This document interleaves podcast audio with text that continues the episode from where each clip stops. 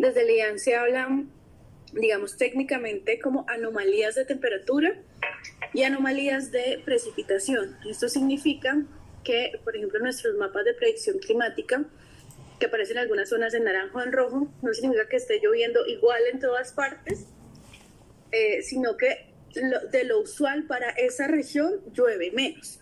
Entonces esto poniéndolo en contexto, la región pacífica es una región muy lluviosa durante la mayor parte del año o todo el año realmente tiene un régimen de lluvias bastante alto eh, con respecto al resto del país, mientras que zonas como en La Guajira eh, son es, el departamento más seco del país. Entonces, si colocamos una anomalía de déficit de precipitación en el Pacífico, significa que igual va a seguir lloviendo, solo que llueve menos de lo normal, pero incluso esa lluvia puede causar riesgos.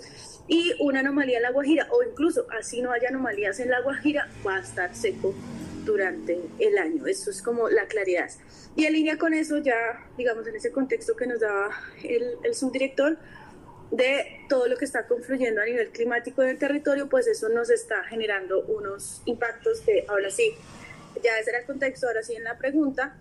Hoy estamos reportando 971 municipios con alerta de amenaza de incendios de la cobertura vegetal, 552 eh, de ellos en alerta roja, 262 en alerta naranja y 157 en alerta amarilla.